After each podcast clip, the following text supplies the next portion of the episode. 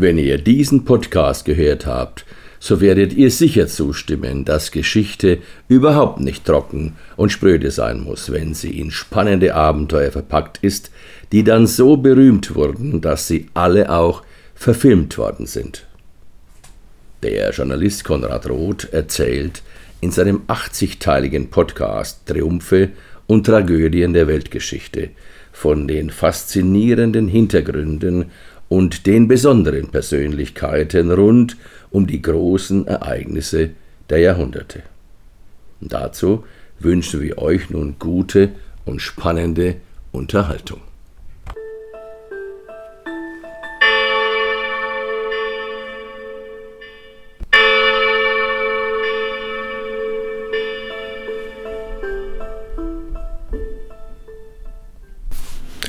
Unbekannte Helden Podcast Nummer 1 Der Zirkusmillionär.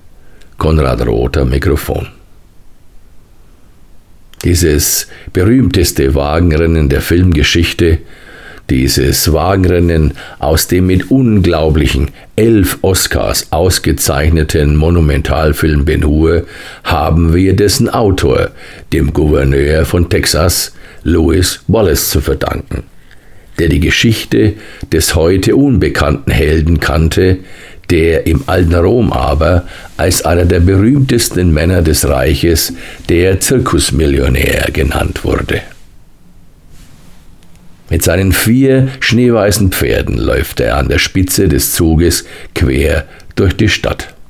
Flavius Scorpus, der ehemalige Sklave, der heute Häuser der Toskana und auf Capri und auch auf Sizilien besitzt, wird dabei von Abertausenden wie ein Popstar gefeiert.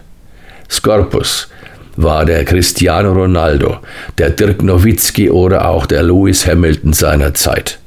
Und obwohl es unglaublich klingt, hat er umgerechnet tatsächlich genauso viel verdient wie diese Sportheroen unserer Zeit.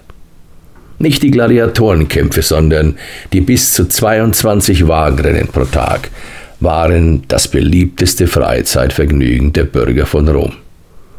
Und der Circus Maximus, der bot die perfekte Bühne dazu unglaubliche, dreimal so groß wie das Berliner Olympiastadion, dreimal so groß wie das Wembley Stadion in London, mit sage und schreibe 250.000 Zuschauerplätzen, mehr als doppelt so viele wie im Maracanã Stadion der größten Arena unserer Zeit.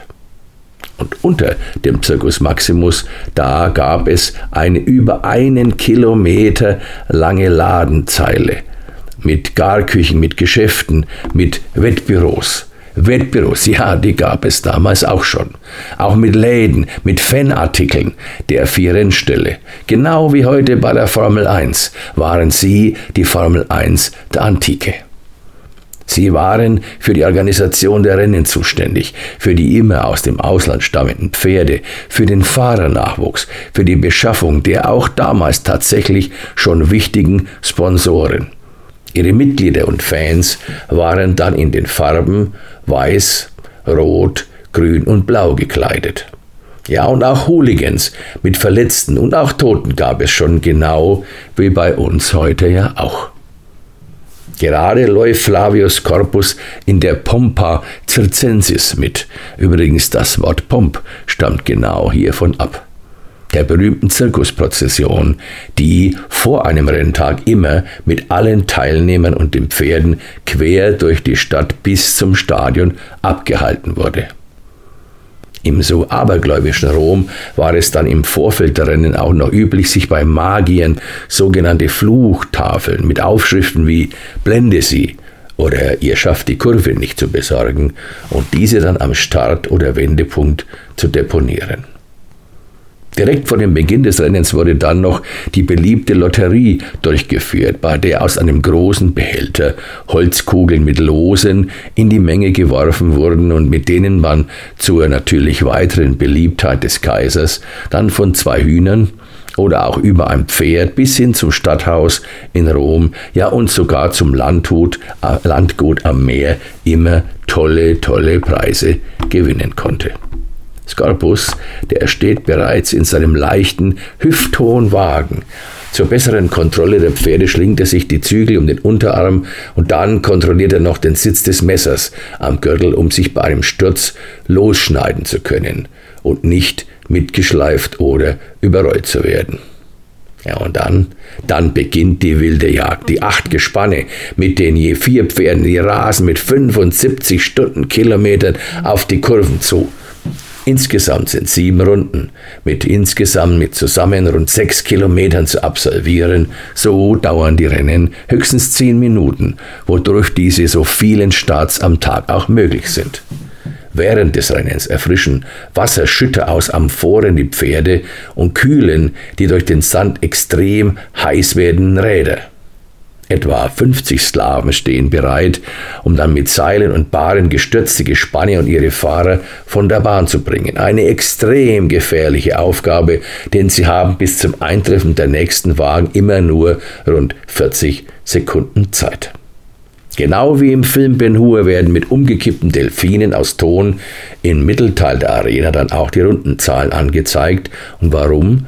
Weil der Meeresgott Neptun eben auch der Gott der Pferde ist. Fair Play. Ein Fair Play gibt es nicht. Die Fahrer schlagen mit ihren Peitschen eben nicht nur auf die Pferde, sondern oft auch, oft auch aufeinander ein. Scorpus ist in der Mitte des Rennens dann sogar auf den vierten Platz zurückgefallen, als ihm dann nach einem gegnerischen Peitschenhieb quer durch das Gesicht Blut in die Augen gelaufen war und er so mehrere Runden benötigte, um dies bei dieser Geschwindigkeit wieder abwischen zu können. Dann setzt sich immer mehr die legendäre Ausdauer seiner aus Tunesien stammenden Pferde durch. Vor der letzten Runde hat Scorpus sich dann bis auf den zweiten Platz vorgekämpft. Und dann, in der letzten Runde des Rennens, riskiert Scorpus einfach alles. In einem ungeheuer halsbrecherischen Manöver entlangschrammend an der Mittelwand der Arena, hochgehoben, herausgeschleudert sogar vom Wagen, zieht er dann innen an seinem völlig verblüfften, weil ja die Außenbahn beobachteten Gegner vorbei und so überquert er dann doch noch wieder als erster die Ziellinie. Er hat es erneut geschafft. Danach dann steigt er blut- und staubverkrüstet die Treppe zur Kaiserloge hinauf, während 250.000 Kehlen immer wieder seinen Namen rufen. Scarpus, Scarpus, Scarpus! Nun ist er der bekannteste Mann in Rom. Und gern profitiert auch der Kaiser von dieser Berühmtheit. Er umarmt ihn, zeigt sich mit ihm und er überreicht ihm dann neben dem Siegerkranz noch ein Preisgeld von 15.000 Sesterzen. Das ist dann das 15-fache Jahresgehalt eines durchschnittlichen römischen Bürgers. Doch der Beruf des Wagenlenkers, der war nicht nur äußerst lukrativ, sondern natürlich auch extrem gefährlich. Und auch Scorpus musste dem schließlich Tribut zollen. Und als er dann als lebende Legende mit 27 Jahren nach einem Achsbruch seines Gespanns im Circus Maximus starb, da hatte er den Inhaber seines Rennstalles zum Milliardär gemacht und selber war er auch zum vielfachen Millionär geworden. Am Ende hatte Scorpus unglaubliche, ja unfassbare 2048 Siege errungen. 2048 Siege. Wahnsinn. Und der Dichter Martial, der schrieb dann zu seinem Tod, die Göttin Lachesis, die den Lebensfaden eines Menschen bemisst, die habe Scorpus Faden aus Versehen viel zu früh durchtrennt, da sie bei dieser unglaublichen Anzahl von Siegen von einem wesentlich älteren Mann ausgegangen war. Dem insgesamt gleich dreimal verfilmten Ben Hur haben wir die Bekanntheit der Wagenrennen zu verdanken und der im ganzen Reich der berühmteste Fahrer von allen, der auch in Gedichten und auf vielen Grabsteinen vieler Römer erwähnt ist. Das war M. Scorpus. Und so hat sein Name die Jahrtausende überdauert und ist tatsächlich bis heute erhalten geblieben. Flavius Scorpus der größte Wagenlenker in der Geschichte Roms, der dann der wahre Ben Hur gewesen ist.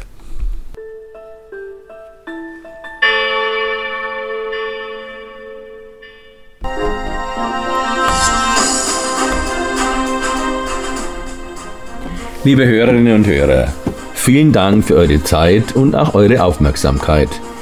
Für die Musik möchte ich mich herzlich beim Potsdamer Komponisten Ronald K. bedanken, der schreibt sie übrigens Konrad Anton Heinrich. Seine tollen und wirklich fantasievollen Kompositionen könnt ihr dann unter seiner Webseite ronaldk.de gerne abrufen.